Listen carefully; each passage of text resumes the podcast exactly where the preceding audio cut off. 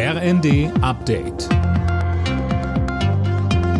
Stündlich neu. Auf den Punkt informiert.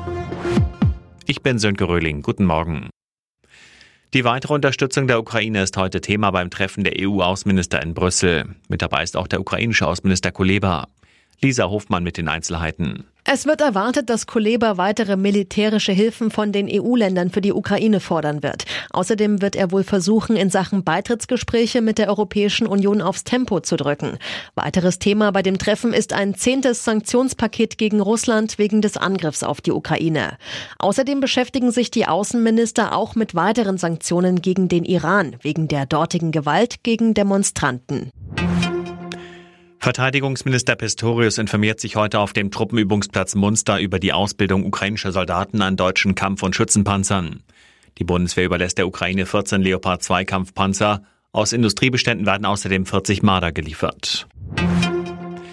Die Verbesserungen bei der Mütterrente sorgen für deutlich mehr Gerechtigkeit im Alter. Das hat eine Auswertung der deutschen Rentenversicherung ergeben, schreibt die Bild.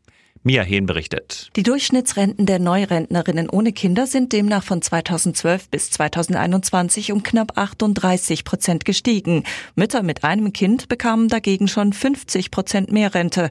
Mütter mit vier oder mehr Kindern sogar 91 Prozent. Hintergrund? Für jedes Kind bekommt eine Mutter eine Rentengutschrift. Die ist so hoch, als ob sie zweieinhalb Jahre gearbeitet und dabei Durchschnittslohn verdient hätte. In Deutschlands Karnevalshochburgen feiern Jecken und Narren heute mit den Rosenmontagsumzügen den Höhepunkt des Karnevals. Nach zwei Jahren Corona fallen auch in diesem Jahr etliche Umzüge aus. Grund sind die gestiegenen Kosten. In der Fußball-Bundesliga ist Borussia Dortmund nach einem 4 zu 1 gegen Hertha BSC neuer Tabellenzweiter. Außerdem spielten Union und Schalke 0 zu 0 und Leverkusen verlor gegen Mainz 2 zu 3. Am Abend wurde das Viertelfinale im DFB-Pokal ausgelost.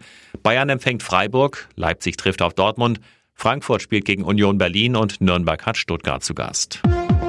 Alle Nachrichten auf rnd.de